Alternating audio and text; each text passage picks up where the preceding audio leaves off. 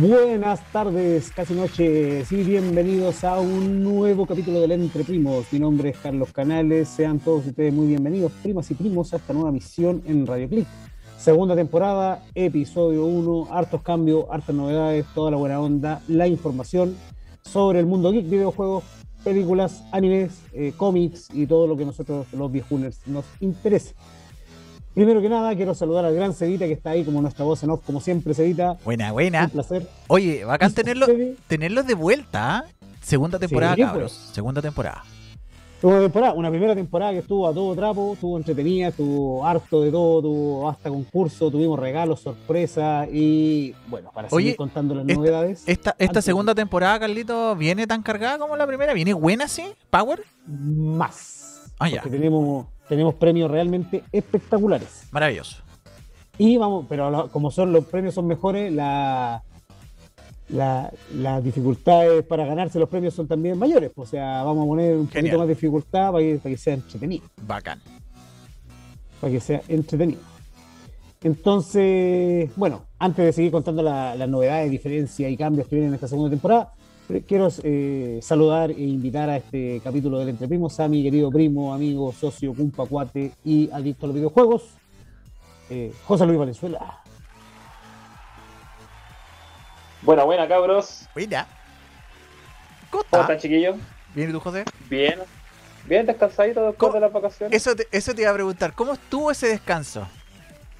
Bueno, bueno. Yo no le ¿Tú pregunto- descansaste algo, Seba? No le pregunté. No, yo no descanso. Había cosas que arreglar acá.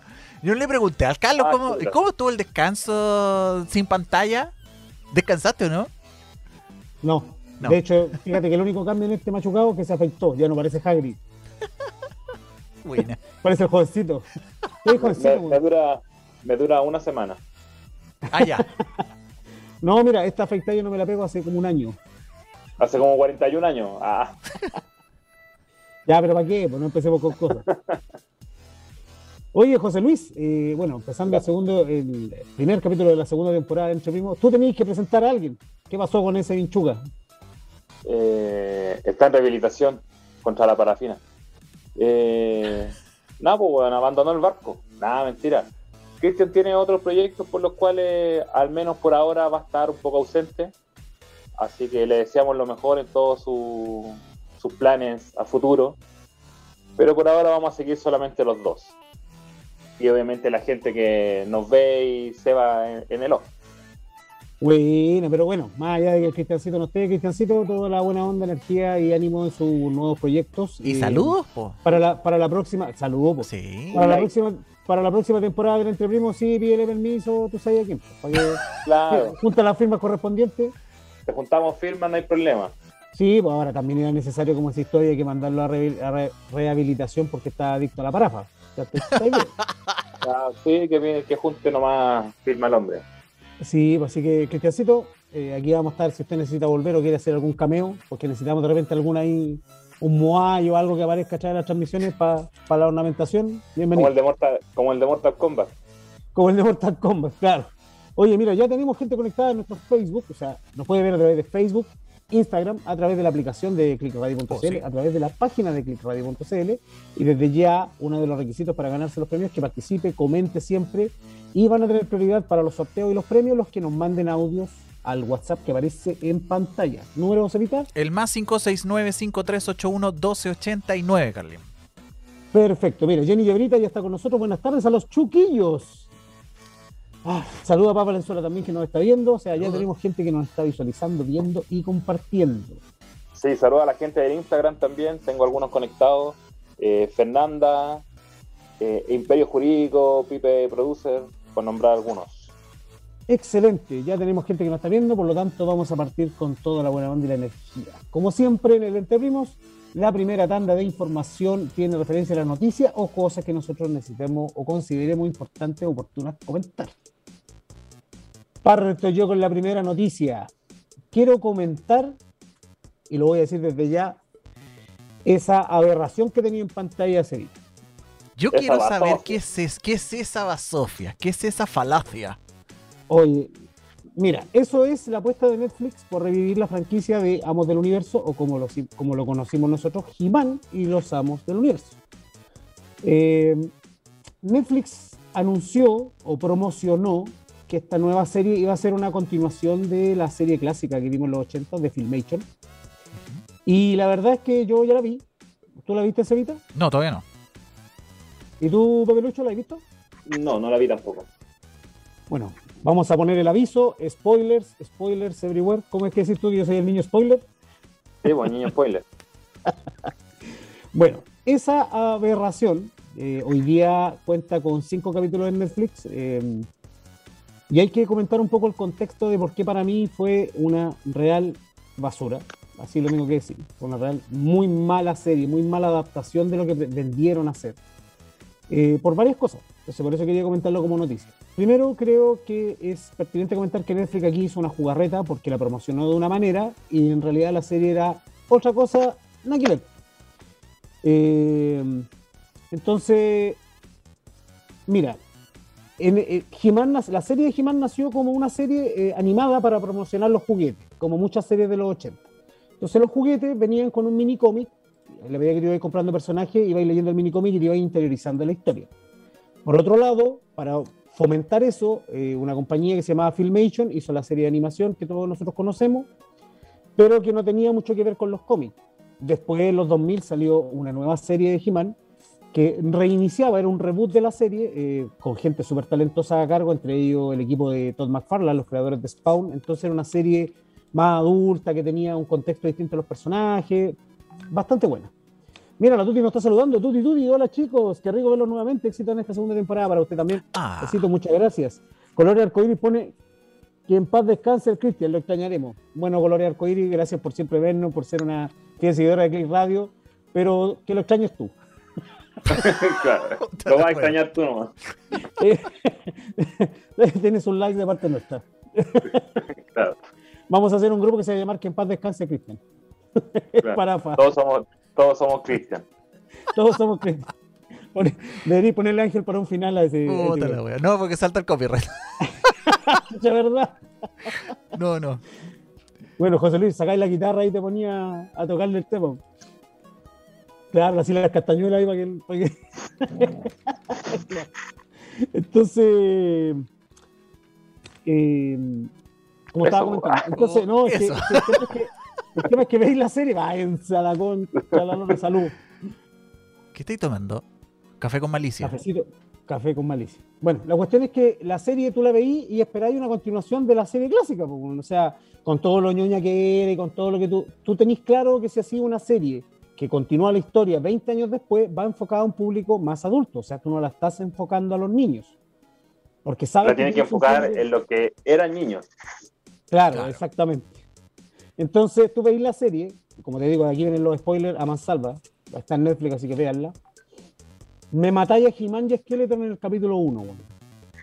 ¿Al tiro? De, Al tiro. de entradita. de entradita.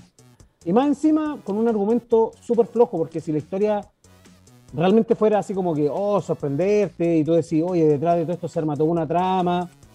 La cuestión es que eh, se muere, se muere He-Man. eh, la reina siempre supo que Adam era He-Man. Y eh, expulsan a, a Man at Arms del, de- del reino porque eh, no les contó. Y Tila, la protagonista femenina, ahora es la protagonista de la serie, eh, porque ella se enojó porque nadie le contó que He-Man era, o Adam era He-Man. pues. O sea, parte de un argumento súper, súper pobre y de una motivación súper pobre, porque si tú me, me contáis que el resto de la serie son las aventuras de Tila para buscar revivir a He-Man, o para buscar revivir, no sé, o para reivindicarse, o para o hay, un- hay una historia de crecimiento de los personajes, o de desarrollo de los personajes, bacán, pero se basa en un en esta agenda inclusiva que tiene Netflix, que es meterte a la fuerza el feminismo, eh, el- el- en este caso es... Mira, Cevita, tú que trabajáis en, en- en temas visuales, no podís de un capítulo a otro ponerme después una protagonista con el pelo rapado, rojo y para el lado, pues así una feminazi pero dibujada, pues.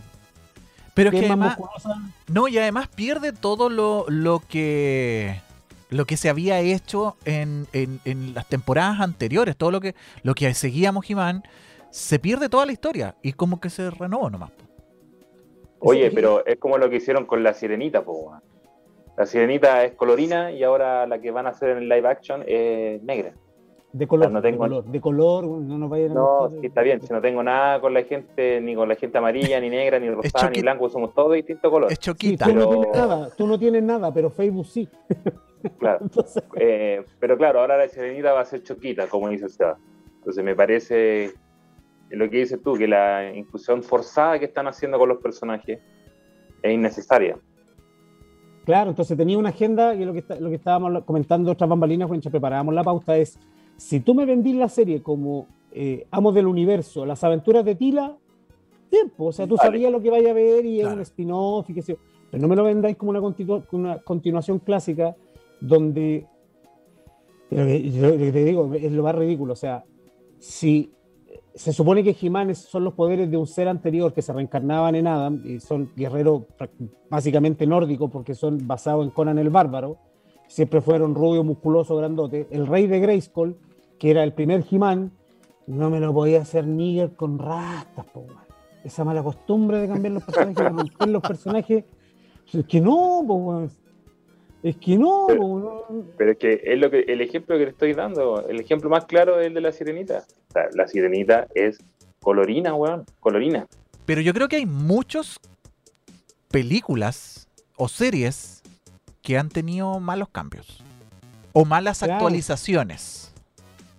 Pero, pero a lo que voy yo, eh, el centro es esa, esa necesidad de, de meter la inclusión de una manera forzada en productos que son ya can- canónicos, que tienen una base establecida, que tienen un lore ya armado. O sea, es como lo que Claro, hablábamos el otro día de lleváis los lleváis 30 cazafantasmas. años viendo.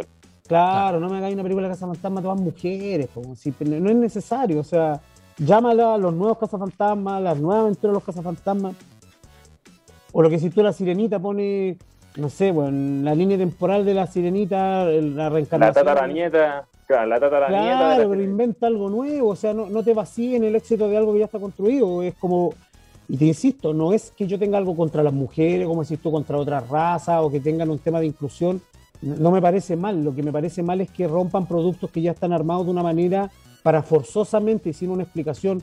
Ahora, si el argumento es bueno y te meten personajes nuevos porque el argumento lo vale y es bueno y buena onda y tú lo disfrutáis, excelente, para arriba. O es como lo que hablábamos de James Bond. Claro. O sea, viene la última película de James Bond con Daniel Craig y resulta que la nueva Bond va a ser mujer. ¿Por qué me metí en James Bond mujer? Po, si ponele 008, 0020, 0070, me da lo mismo. La, la, pri- la primita de James Bond. Claro, no- pero no, no maté un producto ya está armado. Entonces, yo por lo menos en lo particular desde el Entre Primos, eh, no se quede con nuestra opinión o con mi opinión, véala. Eh, sería interesante que después en algún otro programa comentemos qué les pareció. Eh, pero a mí por lo menos en lo particular creo que está mal planteado. eh, creo que no es una serie que le haga justicia, pese a que la animación me parece de una muy buena factura, porque la factura técnica de la serie es muy buena. Está disponible en Netflix, son cinco capítulos. Eh, Cinco y- capítulos y, y es la primera temporada. Y es la primera temporada, sí. Oye, ya nos pusieron un hashtag en relación al niño Parafa. Ni un Cristian menos. Sí. Ni Christian menos. La- las Christian. Lovers están ahí Las Christian reclamando. Lovers, la- las viudas de Cristian ya están reclamando ya ahí. Tiene, tiene, tiene su fan clave el hombre, ¿viste? Sí, tiene su fan club. Bueno, esa es la noticia que yo les traigo hoy día, así que deshonor, deshonor total para esa cuestión. Te toca, hijo. Eh, bueno, mi noticia, bueno, más que noticia, en realidad es comentarlo, que eh, Sony, PlayStation en este caso, dio a conocer que ya habían sido vendidos 10 millones de unidades de la PS5. Y Una cosa lo poca. que- una cosa poca para llevar tanto, tan poco tiempo y recordando que hay una escasez de consolas Y de chips. que afecta Heavy. Cl- Claro, que es lo que está afectando la, la producción de consolas. Pero ojo que eso se está, de a poco está, está mejorando. Porque si bien Sony ha dicho que hasta el 2022 no van a haber, no va a haber stock normal, por decirlo de alguna forma, ya cada vez más están llegando el stock eh, un poquito más seguido. Si te das cuenta, las grandes empresas, los retail, están subiendo cada cierto tiempo una tanda de consolas a precio mercado, o sea, el precio que estableció Sony, Sony Chile. ¿Cuál sería ese precio, mijo? eh, 650.000 la versión con disco y 500.000 la versión sin disco, la digital. Ah, perfecto. Esos son los precios que fueron publicados por Sony. Porque O recomendado, el PVP recomendado. Claro, el precio recomendado. Porque si te ponías a revisar Facebook, Marketplace o vaya a darte una vuelta al euro, los niños la tienen a 8.50. A Y llegó a estar 8.50. a... Yo he visto pues un millón. Yo, yo llegué a ver a un millón, un millón dos. Sí, pues eso mismo voy a comentar. En algún minuto llegaron a ver alguna a un millón dos. Así que el consejo que les damos desde acá es que tengan paciencia. En Twitter hay, alguna, hay algunas personas que se dedican a avisar cuando, cuando hay stock. Cuando así que estén atentos. Oye, pero calmado. No, cuando... Es que eh, Carlos está muerto de la risa por el comentario, pero eh, es una de las consolas, según lo que yo creo, no sé, ahí corríjame, más caras que ha estado. ¿O hay consolas más caras? ¿O han habido consolas más caras? Mm, lo que pasa es que ah, más que... O sea, la respuesta a tu pregunta es sí. La, la- la consola de salida más cara que se ha vendido a precio de revendedores. Lo que pasa es que hoy día, con la, con la urgencia que tiene la gente por comprar una Play 5 y aprovechándose de, como decís que no habían consola y no había fabricación de chips, eh, la gente se volvió loca, compraban, los stocks no duraban nada. Mira, yo la verdad me aburrí de andar detrás de esa cuestión. Yo en algún momento la intenté comprar a precio de mercado, se agotaban en un rato y como aquí no hay control, habían usuarios que compraban 5, 6, 7 consolas para después venderla al precio que te decía José Luis, 800, 900 lucas. Y se aprovechaban. Hoy, claro, hoy día, eh, la pregunta del millón hoy día es, ¿vale la pena tener una Play 5 hoy día? A nivel de usuario, no hablo a nivel de hardware porque la gente que a nosotros nos gusta los videojuegos, lo más probable es que la respuesta sea que sí. Pero hoy día la Play 5 es una máquina, si ya tienes Play 4, darte el salto Play 5 te va a dar una ventaja gigante frente al mercado. ¿Qué opinas tú, José Luis?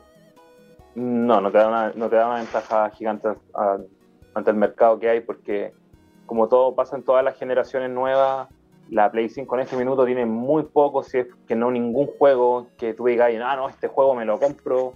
En mi caso en particular, mm, la, me la compré a precio, no a precio reventa, sino que a precio oficial. Eh, como les dije, siguiendo páginas de Twitter que avisaban cuando había el stock y, y logré comprarla de esa forma, pero más entusiasmado con juegos que vienen en el futuro que algo que esté en este minuto marcando el mercado, porque no hay nada en realidad que, que te haga darte cuenta del salto generacional todavía. Podríamos decir que la compré más de excitado. Por no decir caliente.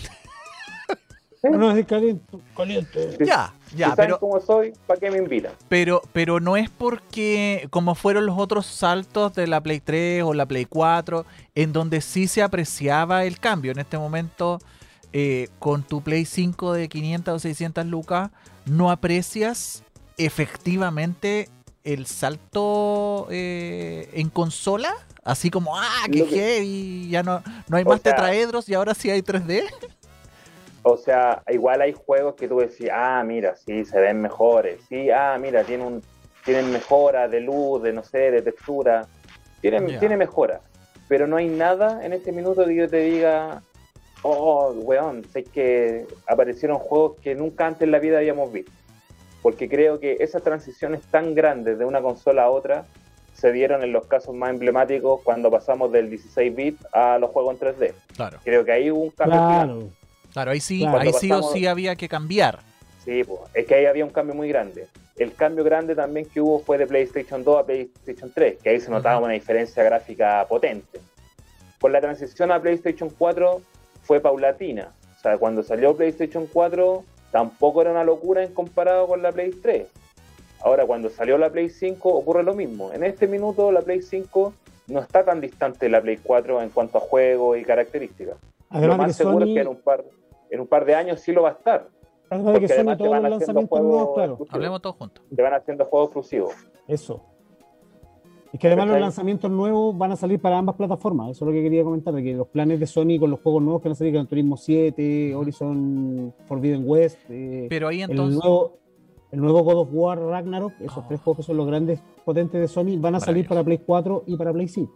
Entonces, Claro, pero en Play 5 tienen un poco más de potencia, mejor gráfica y Claro. tienen algunos detallitos que los separan de la consola, pero que al final es lo mismo. Pero eso significa ejemplo, en el- en el entonces, caso- José, eso significa entonces de que eh, el tema de la pandemia también a lo mejor ha ido atrasando un poco la producción de juegos para la plataforma, sí, porque por pese a que se siguen vendiendo consolas, pero- pero si no hay juegos todavía como para apreciar efectivamente lo, lo que vimos en unos capítulos atrás, eh, en los motores gráficos, eh, eh, porque, porque esa es la gracia, que es un poco más poderosa para, para, para trabajar la gráfica.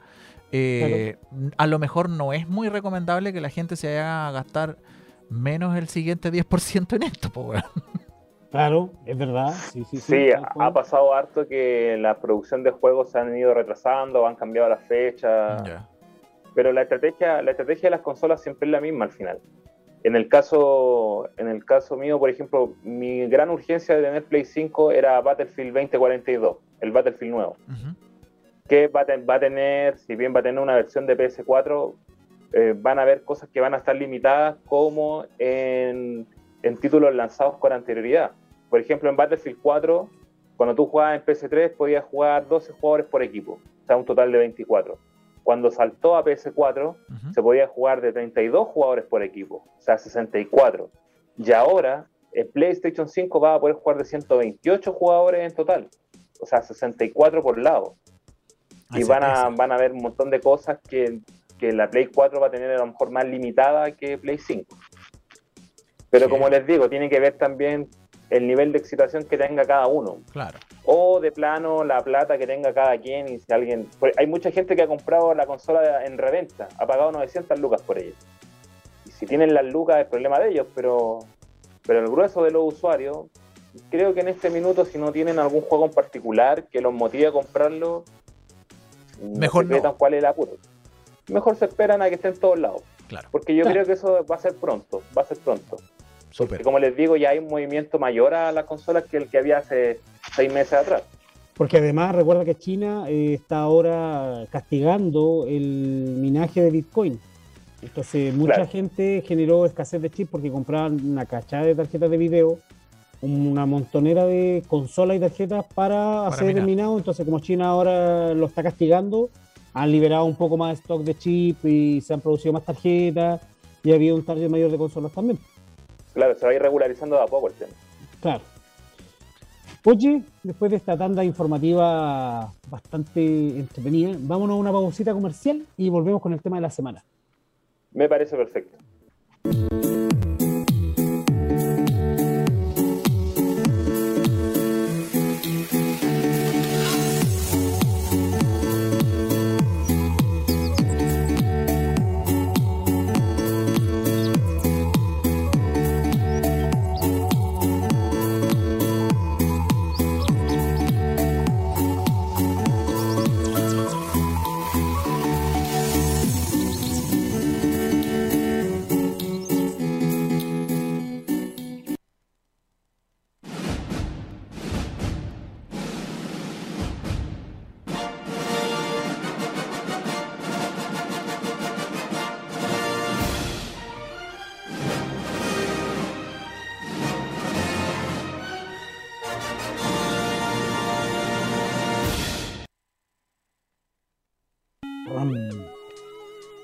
Vuelta después de esta pausa comercial, primas y primos que nos siguen por las antenas de clickradio.cl.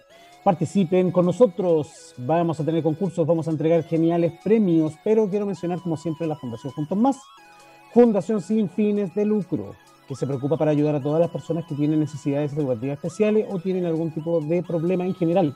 Tienen un- tenemos una gran red de apoyo que incluye desde abogados a personas relacionadas con el área de salud.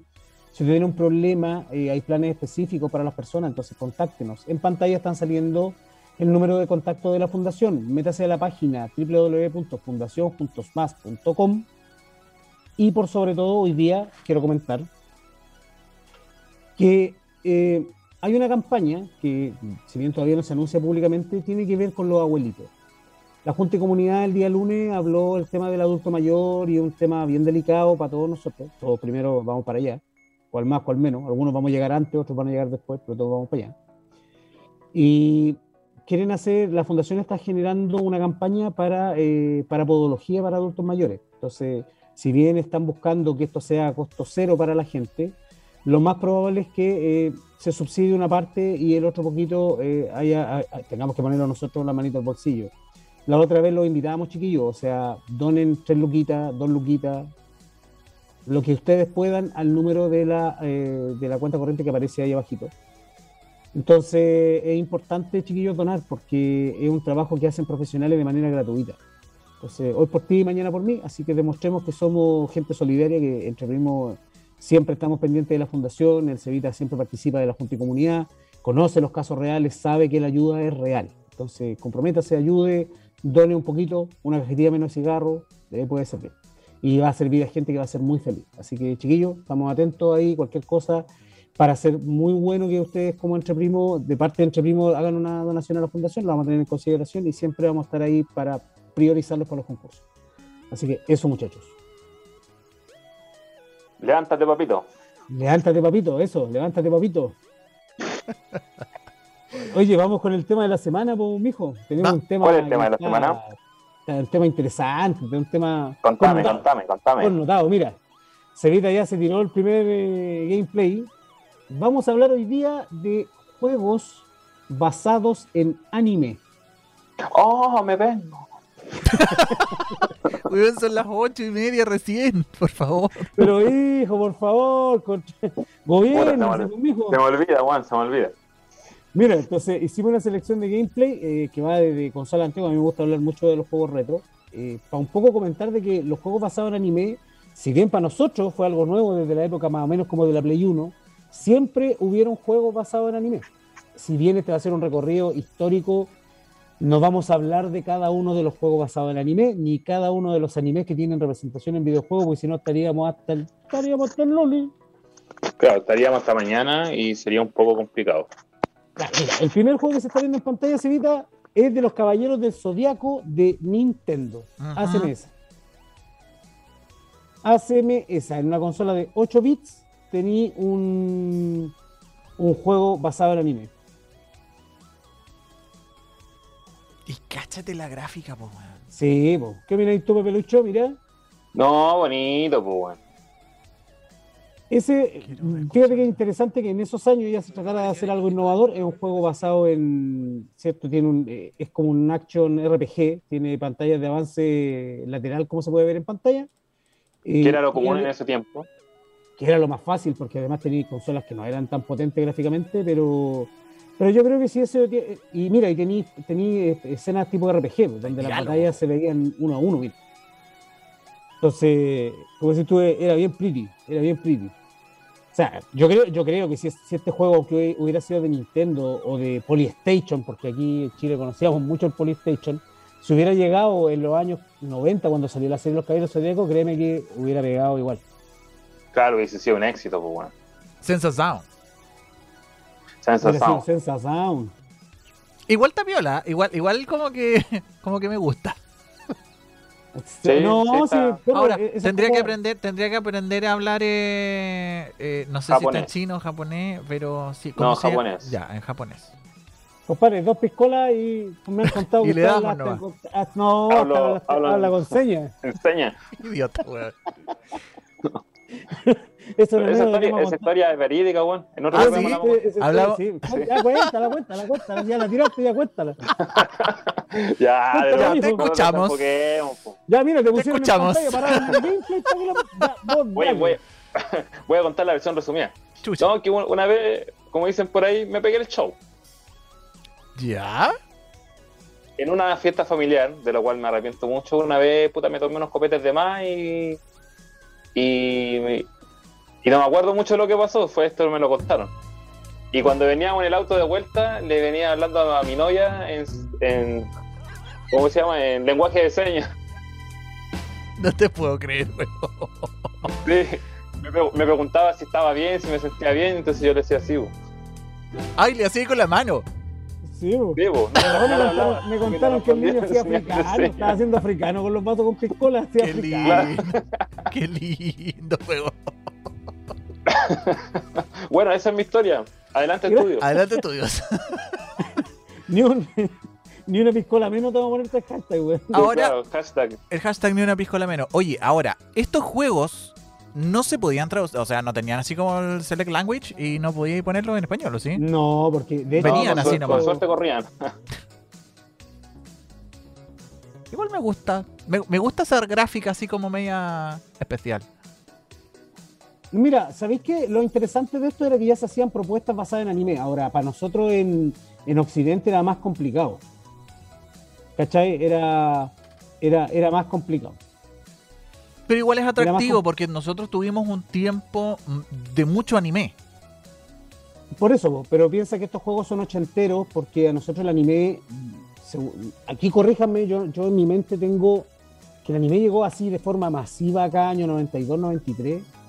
Eh, ¿Cachai? Era como... Fue como Dragon Ball, ni siquiera Dragon Ball Z, como Dragon Ball la que empezó como a meter el anime de a poquitito en la conciencia de las personas. Entonces, Sí. como te digo, las producciones japonesas de, de videojuegos siempre fueron ochenteras, ellos siempre fueron a la par, porque recuerdo que ellos no tenían un mercado como nosotros, donde consumían cómics y, y- y otro- otros componentes, otro tipo de series que nosotros sí consumíamos. Entonces, para nosotros era como mucho más, mucho más difícil obtener este tipo de productos. Ahora, lo, como te digo, lo interesante es que Caballeros del Zodíaco, o Seiya, como le dicen, tiene muchísimos juegos en distintas consolas y juegos muy antiguos. Entonces, la creencia popular es que salieron juegos nuevos en la, en la pasada generación y la verdad es que no. Hay juegos que vienen desde la época de Nintendo hasta pasando por Game Boy, que en algún momento vamos a comentar con más detalle. Pero es que tienes que pensar en una cosa. El mismo caso que tú pusiste de ejemplo, Dragon Ball. Dragon Ball llega a Chile en el año 96. Llegó 10 años después de la emisión en Japón. Imagínate, yo no tengo Entonces- la conciencia. Entonces, cuando, cuando un anime te llega 10 años después a, a nuestro, a nuestro país, a nuestro comercio, esos juegos que estamos mostrando deben ser del año 89, del año Ocho- 90. Ochentero, como te decía, Claro. ochentero. Por, por eso te digo. Entonces, son juegos que ya estaban, estaban sacados para el, el- el mercado japonés, donde las series ya habían sido exitosas hace 10 años atrás. Claro, y que nosotros empezamos a jugar juegos de Caballero del Zodíaco, que es lo que estamos comentando ahora al principio, cuando ya habían pasado, no sé, 5 o 6 años de la emisión Que venía- en Chile. Que venían con desfase, claro. Veníamos con un desfase heavy en además, adem- además lo que dice el Celita, por la barrera idiomática también era un tema, pues no se, no se molestaban en traducir los juegos al inglés o menos al español para, Claro. para, para hacerlos correr acá, digamos. Era muy difícil. Ahora, ahora pasa, ahora eso no ocurre, porque ahora los lanzamientos son internacionales, o sea, claro. cuando también- lanzan, pero es que cuando lanzan, que- no sé, el ataque a los titanes, por ejemplo, es a nivel mundial. A lo más tiene un desfase de una hora con Japón Porque- con Sudamérica, Porque la día. industria del videojuego en, ese- en esos años era una industria en la que se pensaba que eran juguetes, po. eran juguetes para niños, no era el mercado masivo de videojuegos que hay hoy Que día. es de ahora, claro. Hoy día produ- claro, No, hoy claro, día- yo, yo hablo del mercado de- del anime como tal, del cual deriva los videojuegos. po. por eso, Eh, imagínate que como te digo, en ese un tiempo juego, había un desfase muy grande. hoy día para producir un juego, de- hablaban de que cuestan casi lo mismo que una película, 100 millones de dólares. Por ejemplo, el primer Mortal Kombat, el primer Mortal Kombat lo hicieron cinco personas. Hoy día para hacer un videojuego X, no sé, el de Last of Us 2 tienen 300 personas trabajando, entonces la Claro, si es que producción, no el más. mercado, claro, es súper distinto. Ya, pero vamos al otro juego para que saltemos de Caballero Zodíaco. Mira, cacha lo que te traigo, José ¿Qué Luis. es eso? A ver, Este juego es de buena Super Senki. esto es Super Nintendo y es efectivamente Senki. Programa que, eh, o sea, anime que se transmitió por primera vez en Bacania. Yo me acuerdo que Senki se empezó a transmitir en Bacania. Sí, pues daban harto. Sen- Senki se hizo muy popular en Bacania. Tienes toda la razón. Bacania. Este juego, este juego ya es de la época de Super Nintendo. eh, ya por lo tanto el nivel gráfico era Ah, bastante pero está, mejor, bastante pero está en superior. español. Lo que pasa es que lo que te trajimos es un gameplay de un ROM hack, porque hoy día muchos hackers, ya no le digamos hackers, aficionados, para que no son tan feos. Los aficionados toman las ROMs de los juegos y lo que hacen es traducirlo, eh, mejorarle el color y hacen esta que se llama ROM hacks. Este es un ROM hack de- del juego original que salió solo en Japón y que se tomaron la molestia de traducirlo al español, cosa Qué que las compañías no hacían en ese tiempo. Entonces, hay muchos RPG que hoy día te puedes jugar en español. Senki era un juego de acción. Claro, los Eh, fanáticos le meten cariño a la cosa. Claro, era un juego de acción de avance horizontal, basado en el anime y en las premisas del anime, ¿cierto? Senki era un guerrero que era un niñito, un chiquitito, que crecía con un. O le liberaban el poder con un sello y que su misión era comerse las semillas del mal para los que vieron la serie. Entonces, yo descubrí que había juegos de Senki, imagínate, hace muy poco, hace cuatro o cinco años atrás, porque ahí sí que no tenía yo idea de, que había un mercado tan grande detrás de juegos de Super Nintendo basados en anime. Todos, lo- todos estos que estamos viendo son juegos basados en anime.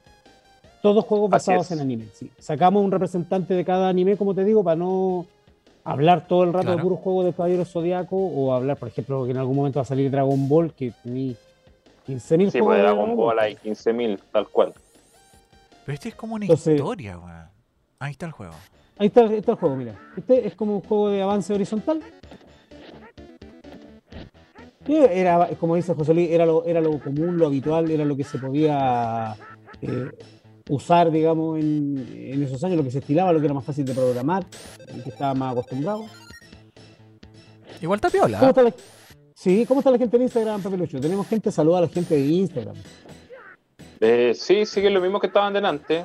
Se los saludo. eh, pueden unirse también, recuerden, al Instagram, a Facebook, a través de la página de Click Radio. Eh, ¿Qué otro medio hay para.? Ah, Spotify. Después se sube las repeticiones Sí, pues. para que lo tengan, lo tengan en, en consideración si no nos pueden escuchar o ver ahora. Nos pueden escuchar mañana tomando cafecito en la mañana. Claro, Camino a la pega. eh, Su entretenimiento, claro. Ahí lo- pasa un ratito entretenido. Eh, la gente en Facebook Claro. no nos ha escrito más, quedaron con el tema del Christian Lover. Así que To- Todos somos Cristian. todos somos Christian. Sigamos por ni un Christian menos. Sáltate al otro amigo Cevita. Vamos, vamos, vamos. A ver. ¿qué es No, Aquí tenemos, aquí tenemos, musicatito, claro, aquí tenemos ya a un anime que ya fue más conocido, que es Ramma, Ramma y medio.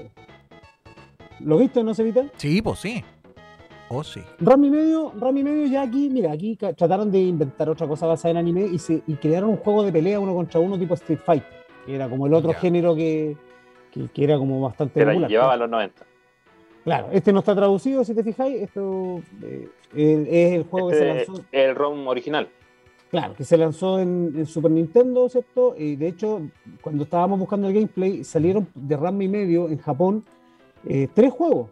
Aquí no llegó ni uno. En realidad, aquí a Chile, a Sudamérica en lo particular, las distribuciones de Nintendo eran bien flojitas en ese tiempo, las distribuciones de juegos. Muchos juegos no llegaban y tenías que conseguirlos por el mercado informal, Terza Bio Bio, o, o, o ir a la Juisma que te cobraban un ojo a la cara, porque eran los que traían como las novedades. Claro, un, pul- un pulmón, un riñón y tenéis que dejar en parte de pago. Claro. Entonces, el retail. Pero también, también hay que considerar que hay, hay muchos juegos que salieron solo para el mercado japonés porque están enfocados en el público japonés. Claro, Eh, es algo que ocurre, que ha ocurrido durante muchas generaciones y que sigue ocurriendo hasta en PlayStation 4, que hay juegos que son solo de Japón. Es que, es que ahí te estáis metiendo en otro forro, porque los juegos que, la gran mayoría de juegos japoneses que no han llegado a nuestro mercado son los juegos de citas con colegialas, porque viste que los japoneses son adictos a esas como historias de amor y que son como Sí. Sí, por eso te digo, pero hay, hay muchos juegos que no llega a otros mercados porque o van contra la ley o simplemente no salen a otro lado porque están enfocados en ese... Claro, porque ahora tú estás claro que ser exitoso en Japón significa vender 100 millones de unidades solo en Japón, pues. Claro, ahora, como te digo, vas- volviendo a lo que estamos conversando, que son los animes, eh, por eso te digo yo que si todos estos juegos que nosotros estamos viendo hoy día, que estamos re- revisitando, hubieran salido en el momento en que acá ese anime era popular, porque, eh, nos corrígeme, Cevita, eh, Ranma acá pegó, pues. Ranma Sí, po. acá, que, o sea, un anime que acá Sí. pegó harto. Como serie, como serie fue súper súper bullada. No solo por el, no solo por el tema de la de la censura, sino que también porque era un eh, por- y además que lo veía mucha gente. Era Sí, entretenido, Ratman, en realidad. Era era chistoso. chistoso. Sí, además que era Maestro, Ja-. Maestro Japosai, Sí, no, sí, pues, es que eran cosas eran nuevas, eran bien... eran cosas nuevas, po. Pechan, eran claro. cosas nuevas. Pechan. Pechancillo, weón. Pechan, pechancillo. Sí, pero bueno, la premisa era que los personajes, eh, si no me equivoco, corríjanme, eh, era que se caían a una fosa donde había muerto, no sé, un gato. Entonces, entrenando caían a esa fosa y por eso que después si les tiraban agua se convertían en el, en el gato, por ejemplo. En algo, en algo que no eran.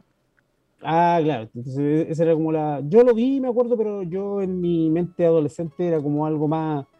Eh, como más panena. Yo en ese tiempo me acuerdo, me acuerdo que yo vi, vi más Slam Dunk, porque los transmitían como fueron como del mismo tiempo. Igual está choro, la, está choro el gameplay, me, me, me ha llamado ¿Te la atención. Sí, está... Es que, claro, me recuerda a cómo está Street Fighter. Claro, que era- es como la misma es como la misma onda, po. Claro, era Los como, era como la fondos, misma- las acciones, la gráfica. Sí, la típica pelea, do- la típica Sí. 2D, pelicu- pelea 2D eh, horizontal. Exactamente. Póngale la siguiente música, Tito. De hecho, lo, lo G, mira, mira lo que tenemos acá para que visualices tu amante del básquetbol. Ah, Claro, Slam Dunk. Debo reconocer que los juegos de Slam Dunk no eran muy buenos. Es que te vuelvo a decir lo mismo. Eran juegos para mercado distintos al nuestro, entonces este era una especie de RPG también, de acción que se daba mucho entre que tú elegías acciones y se iban eh, realizando en pantalla. Entonces los personajes tenían su estátima. Y con ese estilo de anime, mira, chi, que a ti te gusta. pues a mí no me gusta mucho el estilo chi, pero a ti sí. Entonces, Sí, me cago en la risa con el chiste. Me gusta. si te fijáis, para ser también de Super Nintendo, era una gráfica bastante buena. Sí, sí, está, está piola. Era, era- bastante buenarda, como decís tú. eh, Eh, de hecho, ese, forma- ese formato lo está, lo está utilizando ahora el juego de Slam Dunk el que hay para móviles. Claro. está, que está bastante bien hecho, pero que en, en mi caso en particular no me gusta mucho jugar en el celular, lo encuentro un poco incómodo. Aparte que el juego de celular de por sí te pide meterle o mucha hora o mucha plata. Y es algo, son dos cosas de las cuales carezco, entonces no, no, me apasiona mucho jugar en el celular. Jugar en el te, celular. te faltó decir, yo estoy bien, yo estoy bien. Les, les conté que me echaron, Así, mira, yo, yo estoy bien. pero estoy bien. Sí. Ay, Dios mío. Per- perdonen, Dios. perdonen lo precario de la vivencia, como dijo el. Ahora, todos estos, porque vemos hartos participantes en la, en la pantalla, se ven hartos jugadores, ya aquí eh, habían algunos rastros de inteligencia artificial o eran monos Sí, pues. así como bien, No, bots, bien dummies? bots. Ya, bacán. No, mucho bot, mucho bot. Sí, pues todo eso Bueno, quiero decir eran de Slam Dunk que para mí es uno de mis animes favoritos y creo que tiene el honor para mí de ser el único anime que disfruto más con el doblaje latino que en su idioma original. Sí, porque lo, vi- lo crecimos viendo a René García Como Hanamichi Sakurai. del rebote. Sí. Sí. No, yo me reí mucho viendo Slam Dunk. Creo que es uno de los animes que más he disfrutado y que más me ha hecho reír. Creo que lo encontraba buenísimo. Y también A, pegó harto. Slam Dunk, a mí con Slam Dunk me pasó un poco al revés del común, porque mucha gente empezó a jugar y producto de que veía Slam Dunk, Ujú. a mí me pasó al revés. Yo empecé a ver Slam Dunk producto de que jugaba. Que antes, antes no, lo, no lo había tenido en mi, en mi radar. Ah, él, Cuando- el especial, ya, el tomate mayo. Él, él era el, El tomate el mayo. el Contreras. Él, pues Claro. todos, todos empezaron a jugar porque lo vieron. No, él jugaba de antes. Pero estáis bien. No, no digo, no Todos digo, no digo, no digo que todo, pero la mayoría conozco a harta gente que empezó a jugar por Slam Dunk. Pero tú estás bien. Tú estás bien. Sí, estoy- les conté que me echaron. Idiota, güey. Vamos al siguiente, Sevita, por favor. Espérenme que se me cayó mi Zoom. no sé por, no sé ¿qué por qué se me cayó la Zoom. No sé, la, la mía, por eso ¿Qué se está- pasó? Me- Siguiente me veo- Monkey. Me veo, la, pura, me veo pura- la pura calva, me veo la pura calva en pantalla. Se me ve la pura frente, mijo. bueno, Estamos- estamos viendo, estamos viendo un juego de Capitán Subasa. ¿Quién diablo es Capitán Subasa, José Luis? Chucha, que ahí está en su casa. Los supercampeones, Oliver Atom, en Sudamérica. Oliver Atom, po, o sea, imagínate el nombre que le pusieron, el nombre original era Capitán Subasa y acá le pusieron los supercampeones. Súper bien. Good. Clarito, esa internalización, internalización de contenido donde les eh, seguían el mismo nombre pero al pie de la letra. Aquí estamos hablando de PlayStation 1. Estamos hablando ya de un juego más contemporáneo, se nota en su gráfica. Eh, y pusimos un gameplay de todos los tiros especiales, donde imagínate, salió un trocito de animación y, y- y se veía. Yo este juego tuve la oportunidad de jugarlo en PlayStation 1. Bastante entretenido este juego, weón. Oye, pero haciendo mención a lo que tú dices de, de la traducción que le dan a las cosas, podría ser peor. Podríamos vivir en España, pues, weón. ¿Por qué? Ah, por los nombres que le ponen. Sí, pues, weón. Ah, pero es que ahí en se lo España a echan mejor- todos, po, weón. Sí, pero es que en España a lo mejor la weá se hubiese llamado, no sé, pues, weón. El las gilipollas del superpiernas- balón. la- la- claro, las super piernas de Oliver Atom, o qué sé yo, pues, weón. Igual. Si Guepar- Guepardo se llama Loberno, pues, Sí, sí. Sí, pues, weón. Bola de dragón Z. El Kamehameha. Onda vital. onda Igual, vital. igual parece que aquí hay más hay más gráfica, hay, hay profundidad, hay 3D. Sí, porque No, este es de. Play 1. Sí, pues Ya. Play 1. Bueno, yo te comento que pude disfrutar de este juego ya eh, gracias a, a nuestro amigo Chipiadito, porque uno le ponía chip a su consola para poder jugar juegos piratillos. Lo que te permitía no Jueguitos, vivir jueguitos de Aluca.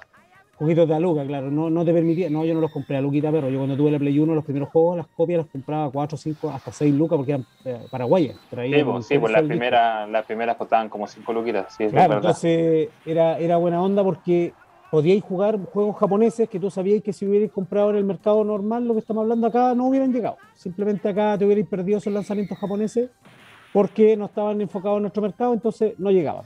En cambio, como ya- Oye, eh, es como lo que, bueno, no, no creo que tú tanto, porque tú no soy tanto de jugar juegos de deporte, pero los que jugamos harto Pro Evolution en Play 1 y en Play 2 venían en japonés, pues, weón.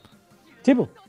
Bueno, Winnie Eleven en realidad. Y De hecho, Winnie Level era la versión japonesa de. Sí, pues por eso te digo, lo jugábamos mucho en, en japonés, que al final te sabías la configuración de memoria nomás y elegías a los jugadores y listo. El Pro Evolution Soccer. Pro Evolution Soccer. Ya, vámonos al siguiente, mijo, porque aquí viene ya un peso pesado de la Ay. vida. ¡Ah, qué lento! Aquí ya llegamos a Dragon Ball, porque ya llegamos a, a- al señor anime aquí en, por lo menos aquí en Chile.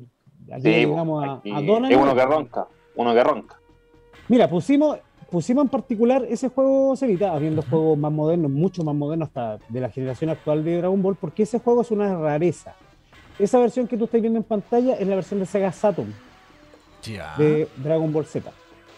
La Sega Saturn fue la, la competidora de la Play 1, pero tenía mucha más gráfica enfocada en el 2D. Entonces Bandai se enfocó simplemente en sacar un juego lo más parecido al anime que se podía en ese momento en una consola que les permitía usar eh, harta animación. Si te fijáis que tenía presentación y ver una presentación en ese tiempo en full motion video era, uf, era una Claro, ya tiene, tiene una, una presentación en anime prácticamente. Claro, pues, entonces donde Bandai se implicaba harto. Qué decir que Dragon Ball creo que es el anime y fue el, el anime que acá en Chile introdujo y abrió mercado para todo el resto. No sé si ustedes lo ven tan así o creen que hubo otro responsable anterior. Eh, no, yo, Ball- yo creo que. O sea, hay algunos que, que pavimentaron el, el camino, pero, pero Dragon Ball fue el que. El que puso en la órbita el manga, el anime, los videojuegos basados en esto, las figuras y todo el. y todos los derivados que pueden existir desde ese, de ese negocio. ¿Qué Creo que Dragon Ball fue el gran, Estoy, gran que golpe. estoy, estoy embobado mirando el- la cinemática, weón. No, si la cinemática. ¿Cuánto es dura? Como, como 10 minutos. Déjame adelantar. Ah, ya. Quiero ver el juego, po. weón. El Ah. juego estilo Street Fighter, ¿cierto? Con la gracia de que el juego se movía muy fluido. Si te fijáis, los cuadros Sí. de animación para el juego eran bastante buenos. Sí. En ese tiempo, cuando salió este juego, la saga de Majin Buu era una novedad, estaban ahí en el anime. Entonces el juego incluía como tremenda novedad a Goku en Super Saiyajin 3, ¿cachai? Que era como... Ese era como el brillo del juego. Maravilloso. Si te fijáis, para su tiempo eso era... uf, era una locura, o sea... Y, Yo cuando, guarda- y cuando estaban lejos del plano, se dividía, se dividía la pantalla, weón. Exacto, para que pudierais... Claro, para no perder a tu personaje. Eso no lo había visto, ¿eh? Ah, bueno. No, si eso fue, fue, fue, fue rompeor en su, en su tiempo, o sea, fue... En aquellos Pero ese formato, ese formato de dividir la pantalla venía de algunos juegos de Super Nintendo de Dragon Ball. Y Ya. de Sega ¿Recordáis que Genesis. Sí, pues de Sega Genesis, bueno, de la época del 16-bit. Venía Pero este, ese. fue, pero este fue don juego porque además, como era una consola más potente, que aquí en el gameplay no sé si en algún momento se verá, cuando tú le pegabas un golpe fuerte al personaje, lo tirabas para la parte de atrás de la pantalla y el escenario giraba. Mm, Entonces, Sí, pues, ten- es tenía que tenía mejores características para poder hacer ese tipo de cosas. Claro, Está bueno. Gusta, gusta, gusta. tenía, tenía su brilloski. Entonces, bueno, qué decir que de Dragon Ball tenemos para hacer un especial completo de puros juegos de Dragon Ball porque hay muchísimos, muchísimos, muchísimos. Sí, pues tenemos que para hacer como un mes de un mes de, de entre primos. Y creo, creo sin duda que el, que el doblaje también internacional que se le dio acá a Dragon Ball también creó escuela, pues sentó escuela y abrió mercado para el Mario Castañeda y para el René García y para muchas voces que se hicieron icónicas. Mira, ahí está Goku en Super Saiyajin 3, lo estamos viendo pelear con el calvillo de Tenchin Han. Que esas peleas se daban en los videojuegos, porque si esa pelea tú la, la, la serie, no, no, había. No había por dónde. Oye, bastante rápido, bastante rápida la gráfica. ¿ah? Sí. Está bien fluida. Sí, bien, eran bien fluidas las peleas. Sí, e, era, buen, era buenardo. Era buenardo. Ah, bueno. Está bueno. Vamos al siguiente. Vamos al subivante, cabros. Este, este hay que saltarse estos siete minutos de, de introducción del canal. Mira, Samurai X, ya estamos hablando de palabras mayores en cuanto a consola, ya llegamos a PlayStation 2, juego que yo también jugué, que es un juego de aventura, eh, basado obviamente, sigue todo el arco completo de Samurai X que se animó, porque también hay una continuación que es manga oficial, y si ya te fijáis aquí se evita ya la gráfica, ya es otra cosa. Pues, no más 2D. Claro, ya estamos hablando ya de 3D, estamos hablando de un estilo de juego que permitía otras cosas. Ya en ese tiempo GTA había influenciado los juegos, entonces ya tenía un modo de exploración, un, modo de combate. claro, las peleas eran, eran multidireccional, ya no era. No, y además que. Y la definición de la imagen también era mucho mejor. Además que las cargas, las cargas, por lo que vi, la pantalla de carga duró nada. Claro, porque además ya estaba en formato DVD, tenía más espacio para, para jugar. ¿Te fijáis? Ya yo no sé si Samurai X acá pegó tanto, pero yo sí lo vi y lo encontré un anime súper bueno. Sí, yo, creo que pegó harto aquí Samurai X. o sea, depende a quién le preguntéis. Pues, si le preguntáis a gente de, 25 años, de 32 años para arriba, te va a decir que sí. Pues. Si le preguntáis a los más chicos, te va a decir que no, porque no lo vieron. Pero yo creo que Samurai X también tuvo su momento de gloria aquí en, en las tardes de. Sí, por las tardes de Chilevisión sin Samurai X no era no, era, tarde de Chilevisión, pues weón. No, no, era el tecito, el tecito con leche, no, no era lo mismo. el té con leche, weón, no me gustaba el té con leche. Qué asqueroso, weón. Oye, sí, me escuchaba más. Prefiero el café, prefiero el café con leche, weón. Obvio. No, yo escuchaba bueno ambos, ambos, ambos dos, cafecito con leche. Weón de gusto, weón de gusto, weón. Ya, pues saltemos al otro. Vamos al otro. ¿El otro? Vamos, para que alcancemos a revisar todo. Mira, aquí ya llegamos a la época de PlayStation 3. Estamos viendo a Naruto, otra serie que ya es, digamos, de la época contemporánea del anime. Eh, yo no sé, bueno, José Luis no es muy fanático de Naruto, de hecho creo que no lo vio. Yo no, de, hecho me, declaro completamente ignorante de Naruto. No cacho. o sea, si me, muestran, si me muestran a Naruto, sé quién es Naruto, pero no, no sé la historia, no cacho el arco, no cacho los personajes. No, pues aquí lo que estamos comentando es que aquí ya pasa la situación eh, a la inversa de lo que estábamos comentando en delante. Los juegos de Naruto aquí, en, digamos, en, América pegaron y pegaron muchísimo. Entonces ya llegaban con distribución oficial. Aquí ya estamos hablando de PlayStation 3, entonces estamos hablando de un poder gráfico que lo hacía prácticamente calcado al, anime. Y si te fijáis, la, gráfica, que no, que no mejor. No, y la gráfica está súper buena. De hecho, me recuerda, a propósito de que habíamos hablado de, de, Dragon Ball, hay un juego de Dragon Ball que tiene la gráfica muy parecida. Sí, pues, de hecho los Tenkaichi son un juego ya también de Play 2, Play 3, Legendario. Play 4.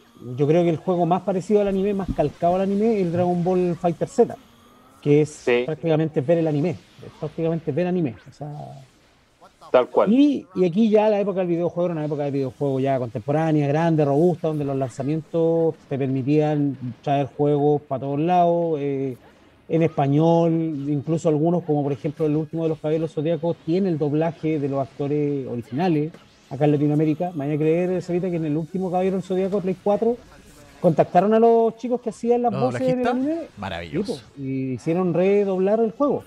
Qué genial, weón aparte que ahora los lanzamientos van de la mano junto con el anime, pues el anime está, está, pegando y te ponen el juego ahí pegadito para no perder el, hype de la serie.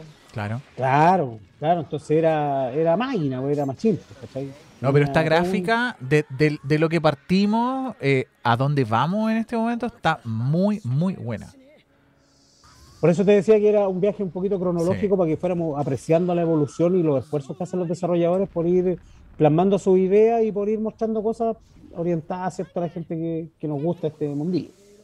Vamos al último que tenemos hoy día, Celita. Contame. ¿Qué es esto? Mira, esto es Kimetsu no Yaiba o Demon Slayer, es un anime que yo que, es nuevo, contemporáneo, y ese juego todavía no sale, sino que me, dice don José Luis. Exacto, ese está, ese está pronto a, hacer octubre, creo, si mal no recuerdo, en octubre va a ser lanzado en PlayStation 4 y PlayStation 5. Ah, ya viene para, para, la última generación, ya, estamos hablando. Claro. Adelántate ese video, ahí está, porque parece que era un comercial, la otra cuestión. Ahí está el juego. Está, como tú dices, basado en Kimetsu no Yaiba o Demon Slayer, como llegó aquí a Sudamérica. A mí, en lo personal, es una serie que me gustó bastante. La encontré muy entretenida. Eh, muy buenos los dibujos, muy bueno el contenido, todo me pareció bastante interesante. hago referencia a eso porque me costó harto salir del anime clásico que veíamos. Me costó mucho empezar a interiorizarme con, con obras nuevas. No la había pescado mucho, así como viejo Garca me, costaba me costó harto meterme en alguna y una de las nuevas que he visto que me gustó bastante y creo que el juego, si bien tiene una, una similitud mm, eh, eh, muy clara con el estilo de juego de Naruto, eh, por los gameplay que han dado, siento que está bastante, que está bastante rica la, la, jugabilidad que va a tener el juego. Ahora lo que, de lo que tengo dudas es la cantidad de personajes que vaya a tener de salida y cómo va a ser el tema de los DLC, porque sí, van a cometer el mismo error que Dragon Ball, el Dragon Ball de PS4, en el que salían cuántos personajes, como 10 y el resto tenían que comprarlos todos. Claro, van como 20 y los 20 son de pago, o sea, los famosos DLC, que al final eran una muy buena idea, mal usada, pero eso va a dar para hablar otro programa sobre las conductas de las empresas hoy día respecto a todo el contenido, que tú hoy día veía una película y después te vende la edición del director y después te vende la edición legendaria y después y así, pues tratan de sacarte plata entregándote un producto a pedacitos, con los juegos han hecho exactamente lo mismo, que es una práctica depredadora hoy día. de, hecho, el comercial que aparecía anteriormente, el de los ataques, el ataque de los titanes, eh, también fue otro de los animes que, que me gustó harto de lo nuevo que hay. Y también tuvo un par de juegos que no mencionamos ahora y en algún minuto irán a aparecer por ahí para que los mencionemos con mayor. No, pues si ahora fue un recorrido como siempre nos pegamos, pues como todos los programas. Sí, pues fue un recorrido rápido. Una pincelada de contenido. Una pincelada, exactamente. Pero como te digo, respecto al juego de Kimetsu no Yaiba, le tengo harta fe, weón. Creo que está en mi lista de. En mi lista de deseos.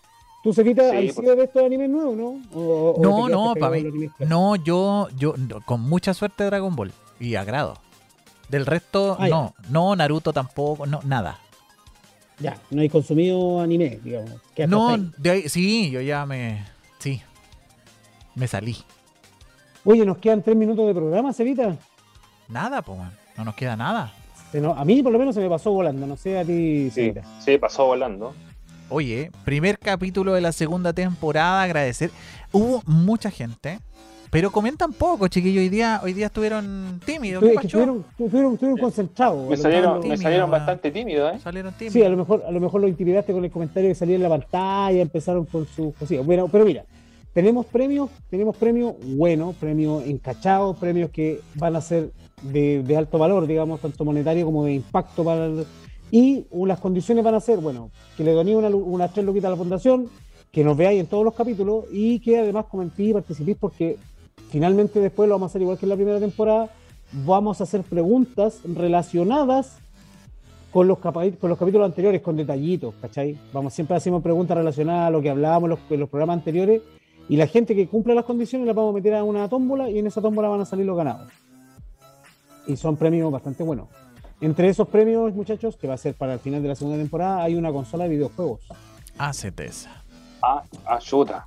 Sí, y es una consola encachada para los que les gusta lo retro y también un poquito de lo nuevo. No es una Play 5 para que no nos preguntes desde antes ni una claro. serie, pero, pero es algo retro, algo bonito, bastante encachado para que para que, para que ahí, eh, se vayan preparando y vayan juntando y van a haber premios para segundo y tercer lugar para que no, si venimos regalones esta segunda temporada. Nos hemos preparado para tener harto contenido entretenido, exclusivo y muy bueno. José Luis, a un minuto del cierre del programa, palabras de cierre. En la palabra del cierre, como siempre, darle las gracias a la gente que nos ve, a la gente que nos comenta, a la gente que nos apoya, al espacio que nos da Seba para poder hacer este programa. Eh, recordarle a todos que, nos vean, que nos escuchen cuando puedan, cuando quieran.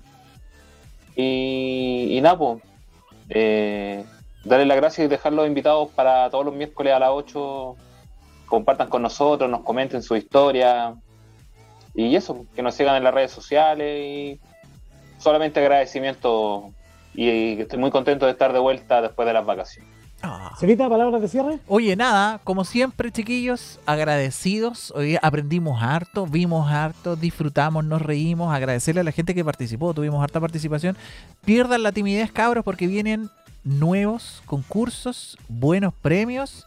Si usted no alcanzó a ver este programa en el en vivo, puede volver a escucharnos en nuestro podcast o en el mini sitio de, mm, Entre Primos ahí en, nuestro, en nuestra página web o a través de nuestras redes sociales, Carlitos. Un abrazo, chiquillos. Son las 9 de la noche. Buena semana, excelente. Un saludo para todos, junto y comunidad. Un saludo para ustedes, para los chiquillos que vienen, eh, para todos los programas de clickradio.cl que son excelentes personas. Y eso, un abrazo, fuerza y para todos que tengan una excelente semana. Nos vemos el otro miércoles. Bye.